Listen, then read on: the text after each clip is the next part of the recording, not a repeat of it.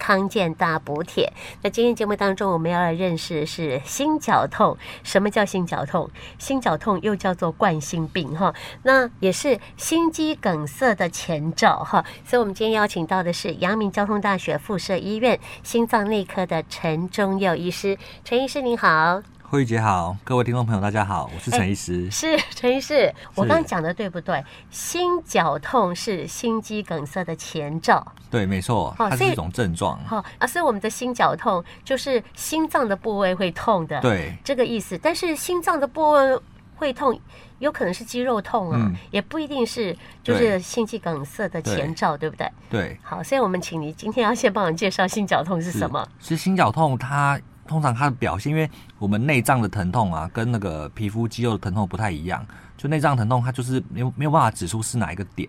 那如果说心脏它有问题的话，通常它的痛都是一定都会发生在胸口。那如果胸口痛的话，大家都会很担心说是不是心脏的不心脏的疾病引起的。所以就最主重要的就是要分辨说，哎，哪样的疼痛可能是心脏引起的疼痛这样子。哦哎，所以我们从痛的不同的感受，对然后来判别说你到底是不是心绞痛对哈。对对。那我看您的这个准备给我的资料里面是有讲说，心绞痛是压着的痛，嗯就按着的痛，或者好像捏你一把的那种痛。嗯，对。哦，啊啊，这种痛跟一般的刺痛、那种极度的痛，好像又不一样了。，对，它不太一样，因为我们可以说就是心绞痛有些典型的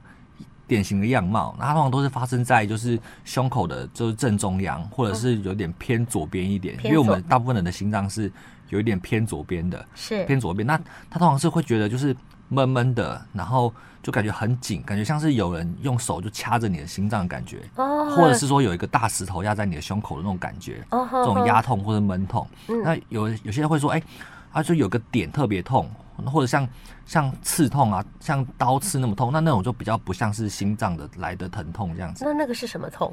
就有很多很多种其他的原因啊。因为胸痛啊，我们就是有很多的，就是鉴别诊断，我们就是在临床上面就是要去分辨这些不同的疾病。哦那因为胸口里面其实有很多的器官，是还有就是胃食道啊，然后气管啊，然后肺啊。那我说往外面就是还有一些骨骼、肌肉啊、皮肤啊、神经啊，对它那个疼这痛么就复不太一杂哟样。。对对对对哦对，嗯好，所以光一个痛啊，其实呢，很多呃不同不同痛的点啊、位置啊，或痛的感受啊，哈，嗯对呃，或怎么样一个痛法，它其实呢代表了意义还不太一样嘞对，不太一样哦，是所以我觉得当医生很困难呢， 你要去判断 这么多不同对的疼痛到底是什么原因，所以应该有更多的诊断的仪器才去确定它嘛对啊。对好，那我请教一下，心绞痛呢，它又叫做狭心症，又叫做冠心病哈。嗯，那请问一下，是因为血液的循环不良吗？对，它就是说我们的心脏本身它就有心脏自己的血管，然后来去供应它这个心肌的一些氧气啊跟血液。那供应这个心脏本身的血管，它就叫做冠状动脉。那这个冠状动脉如果一旦发生了一些狭窄啊，那就是因为我们呃人就是年纪大了，那年纪大了，它就会有一些什么呃像是动动脉硬化的问题。那动脉硬化越来越严重，它就会从狭窄，然后变成完全阻塞。那一旦阻塞了，血流流不过去，那心肌就会缺血缺氧，那这样子它就会引起心脏的疼痛，那就是就是会引起这个我们心绞痛。哦，你的意思说血管不通阻塞，对，而、是严重叫到到叫做心绞痛，还是刚刚刚刚开始的轻微状态就会叫做心绞痛？嗯，就是它的严重程度跟它的疼痛程度其实没有一个比例关系，对它它并没有说呃很痛代表说阻塞的很严重这样子。那有些人可能就是哎、大概呃阻塞个就是五十 percent 七十 percent，他可能就会有有些症状，嗯有些人可能阻塞到九十 percent 啊九九 percent，他都还不一定有症状，他可是能到了全阻塞才突然就变得这个呃可能休克啊这样子。那是嘿人对于痛感的感觉不太一样。。对，其实每个人就是哦是有点因人而异这样子。是是嘿哈，那陈医师，我想请教一下哈，我们刚刚有讲到的说，心绞痛就会有一些这个在胸的这个附近周围会有痛的那种感觉哈，嗯那通常会发生在运动的时候会比较明显吗？对，通常就是在运，大部分都是运动之后会比较明显。那或者说有些就是呃，说坐着看电视就突然发作，那个就也比较不像是那个心心绞痛这样子。嗯嘿嗯那我们还有一些其他的一些特征啊，就是说它除了疼痛以外，可能还会伴随着就是像是冒冷汗，哦，嘿，然后或者是这个疼痛啊，有时候会有点会会转移，嗯哼，对，因为这个内脏的疼痛啊，它可能就是它并没有办法说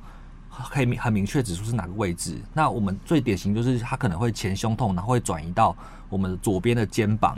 手臂，哦，或者是下巴，或者是脖子，嗯，嘿，啊，或者是有些比较少见，可能是像是上腹部这样都有可能这样，嘿，哦吼，那它也会联动就对了。呃，对，它它也会有点联动这样子，是是是对，那最明显的痛应该是在心脏部位。对对，哦，好好好，这个可能呃，就我们在呃发生的时候，你自嗯己再去判断一下了哈。但不管怎么样，这个都要送医院哈。对，这一定还是要有医医生来那个诊断这样子。 是好，那我们第一阶段呢，请呃陈医师帮我们介绍一下心绞痛跟它的呃可能出现的痛的表征哈。嗯但我我们有没有是呃是比较胖的人人比嗯较容易有发生心绞痛的问题，还是说自己本身有一些呃家族史啊？嗯这个呃我们的危险因子又是什么？对啊，就是一定有有些部分的人就是比较容易会发生这个冠状动脉的问题哈、那最常见其实就是三高，啊对，三高就是高血压、高血脂、高血糖。还有我们就是人到年纪大之后，代谢变慢，这些三高问题就会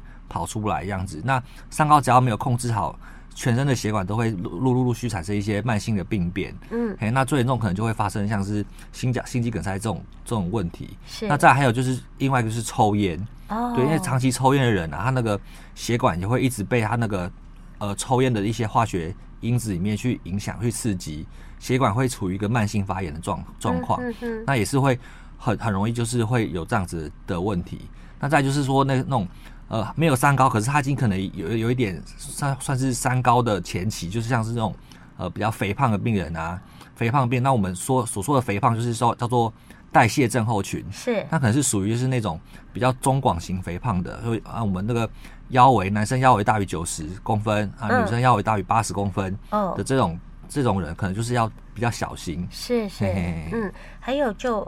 缺乏运动哦，对，他运动啊，就是你你只要没有运动哦，那那些代谢就一定都是比较比较慢啊，那些代谢的问题一定都会就是比较都明都会显比较严重这样子。啊哈嘿，有没有基因的问题啊？基因哦，还有就是有些比较没办法改变，就是像是年纪啦，年纪只要到了像男生大于四十五岁啊，女生大于五十五岁，那就是比较属于危险的。那基因的话，就是说真的，就是有些人他的那个体质，就我们可以说体质就是比较容易有这些疾病。啊哎，所以这个，这就是说你要怎么样判断说你是不是有这样子的基因？就是说你看看你的就是家族啊，就是说你的爸爸妈妈、爷爷奶奶、兄弟姐妹有没有人有发生过心肌梗塞？是如果有人有发生过心肌梗塞，特别是那种很年轻就发生心心肌梗塞的，就比如说男生小于五十五岁，哦女生小于六十五岁就发生过心肌梗塞的话，是那代表说你可能有带有这样子的基因，所以你也可能要比较小心。哦，了解了解哈。那我们第一阶段呢，就请陈医师帮我们听众朋友介绍到的心绞痛的呃会有什么样的症状啦，它的危险因子又是如何啊、怎么样一个痛的感受？那我们先休息一下，先听个歌曲之后呢，再请陈医师帮我们继续往下面做介绍，就是心绞痛发生的时候怎么办？那或者甚至我们可以延伸到怎么预防。谢谢你。好的，谢谢。康健大补帖，我们邀请到的是阳明交通大学附设医院的心脏内科陈忠佑医师。陈医师呢，刚刚跟我们听众朋友讲到了心绞痛的成因，还有危险的因子哈。 那当然，我们不想要有心绞痛哈，所以陈医师，我们有没有什么预防的办法，不要让自己有这个毛病？哦，其实预防这个心绞痛啊，就是最重要就是要预防我们的慢性疾病。是啊，就是我们从刚刚的危险因子，那些三高啊、抽烟、体重过重啊、缺乏运动来去着手。那这个三高部分就是，呃，要维持就是良好的生活习惯啊。那三高就是我们希望能够就是及早发现，因为这些慢性疾病通常都是就一段时间，这个心绞痛通常也不会是突然像感冒一样哪一天突然就有，这都是慢慢累积的。嗯，所以我们就是要平常像是呃高血压的话，就是要自己要养养成一些量血压的好习惯。嘿，那再来就是那个血脂肪啊、血糖啊，那当然就是说要定期去医院，可能抽个血，啊看看自己有没有一些呃胆固醇过高或是血糖过高的情况。嗯哼，那再来就是一些饮食上饮食方面啊，当然现在的一些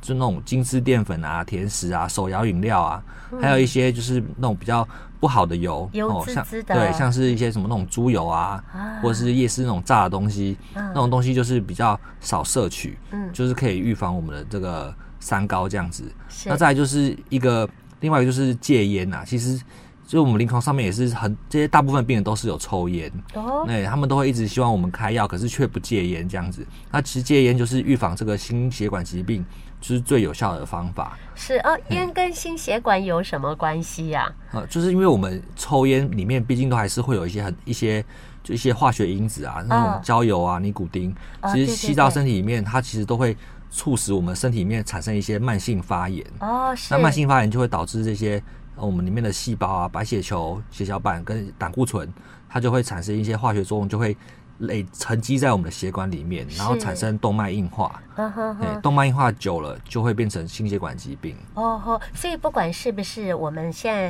呃呃市面上卖的烟品，或者是电子烟也会造成吗？电子烟也它其实也是多少会，因为它应该是没有焦油，可是还是有尼古丁。哦，所以电子烟也会哦。嗯电子烟其实也是会也是会嗯，有所以影响。戒烟很必要。对，哈，还有保持呃这个呃，如果是有三高问题的嗯话，那你当然就是要持续用药对，哈。嘿然后肥胖的人要减重 对，我们就是除了在用使用药物之前，我们就是还要还要运动啦。啊，运对动也运很动跟重要饮。食这样子。那基本上运动的话，就是运动量一定要要够，就是说我们可能要一个礼拜，就是要有呃一个礼拜可能要三天，然后要是做那种有氧的运动，哦，就是可能要到会喘啊，心跳会会快啊。对，那你说如果说只是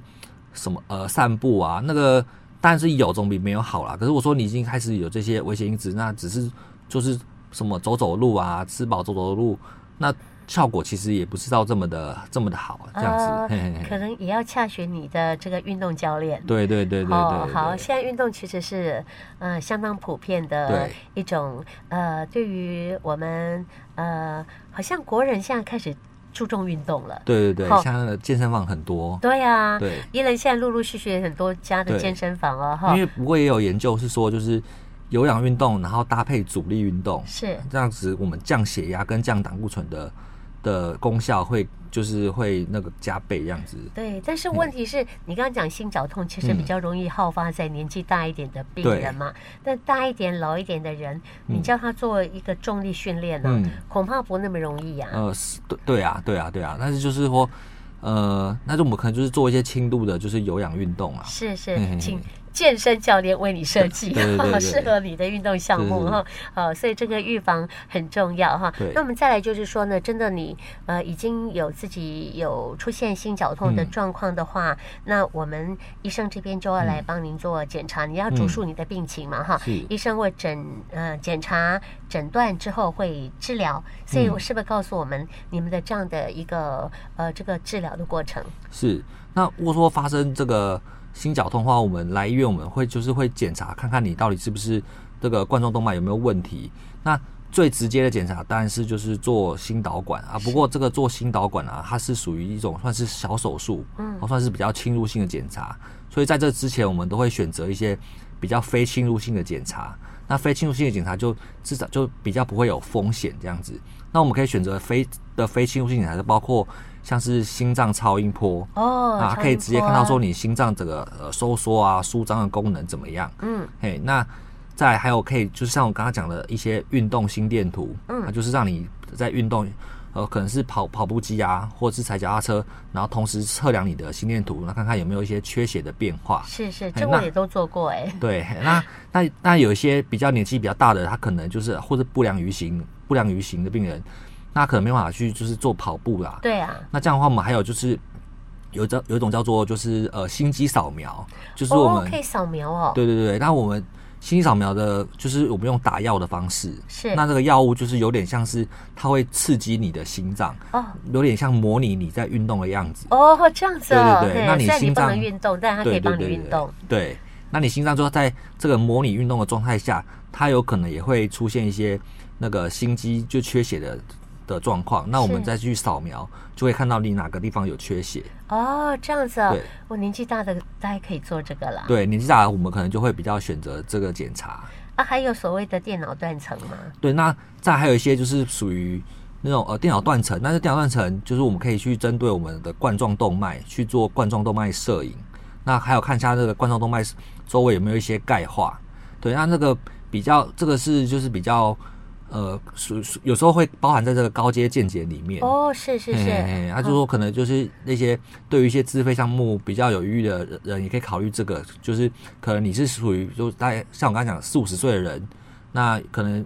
有这些风险，那可以考虑去做这个冠状动脉的电脑断层检查。是哦。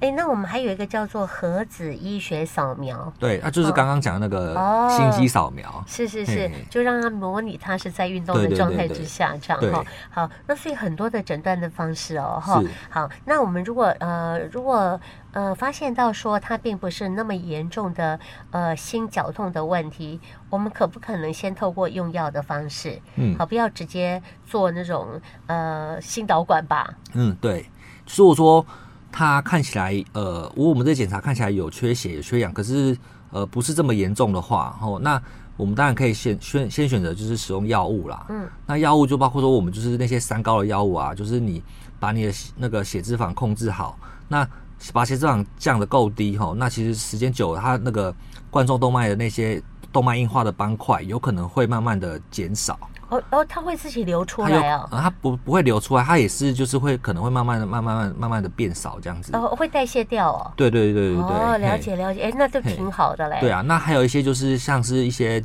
呃血管放松的药物啦，是对，就包括我们常听到一些消化甘油啊，像舌哦，舌下含片啊，它是是那个是，含片就是含到舌头下面之后，它会快速融化，然后经由我们舌下吸收，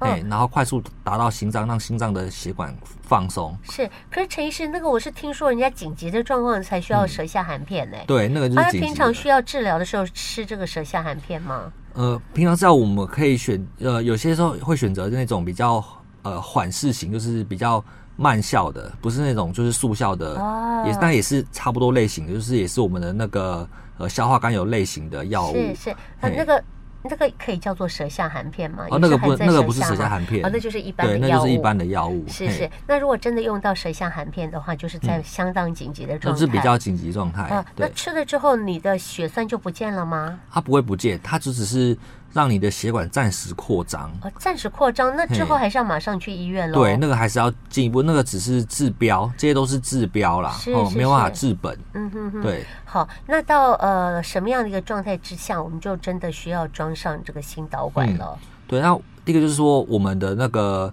呃，但是发生了急性心肌梗塞，那就就没话讲，因为那个可能当下就是要马上救命的。那再就是说我们吃了药物之后啊，可能我们吃了那些血管扩张药，然后呃看起来效果都不不是很理想，常常会一直反复的心绞痛，然后甚至会影响到就是。呃，你的生活作息啊，嗯，那这样的话就会建议就是直接做心导管进去，那心导管看，如果说我们有看到血管有狭窄的部分的话，那我们可以治疗就是用气球去扩张，把那个狭窄就是撑开来，哦然后再放支架，然后就可以让让那个血管保持畅通。是哦，所以心导管它其实伸进去之后，还要再辅以用支架把它撑开。嗯对所对以对。每次做心导管，其实都是为了做心做支架的准备，是吗？呃，对啊，对，可以，哦嗯，哦哦，有些人一装好几支哎，对啊，因为它个可能很呃严，就是严重程度比较严重，嗯就哼三，因为我们有三条血管嘛，啊搞不好三条血管都有塞，是那这样至少就要三支支架，通常是在门诊就可以做，还是一定要住院？那个要住院，啊要住院对，哦。那个要住院，算是一个小手术，是是是，嗯内科的部分我们是做检查，然后对开药，并不执行手术的业务。哦，心导管手术是内科医师哦，执行，是，所对以陈医师你们也做心导对，所以管心导手管，因术，为心导管就是比较微创，嗯哼。对，它就是有在内科的领域这样。哦，了嗯解了解。好，我们今天的节目当中，呃，了解哈、心绞痛到底是怎么回事啊，然后以及呢相关的一些啊，大家应该知道的，像是治疗啊，或者是手术的一个状态哈、非常谢谢陈忠佑医师帮我们做的呃这样的一个介绍，谢谢，谢谢，再见。嗯，拜拜。